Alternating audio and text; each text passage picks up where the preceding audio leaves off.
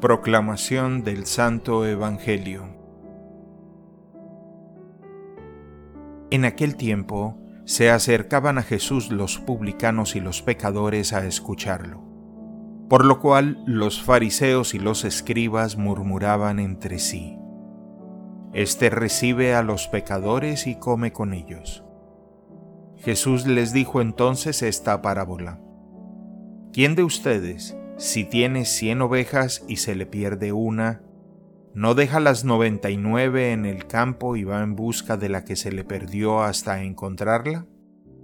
Y una vez que la encuentra, la carga sobre sus hombros lleno de alegría, y al llegar a su casa reúne a los amigos y vecinos y les dice, Alégrense conmigo porque ya encontré la oveja que se me había perdido.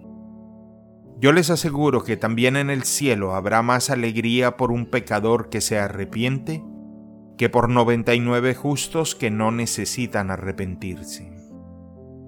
¿Y qué mujer hay que si tiene diez monedas de plata y pierde una, no enciende una lámpara y barre la casa y la busca con cuidado hasta encontrarla? Y cuando la encuentra, reúne a sus amigas y vecinas y les dice, Alégrense conmigo porque ya encontré la moneda que se me había perdido. Yo les aseguro que así también se alegran los ángeles de Dios por un solo pecador que se arrepiente. Palabra del Señor.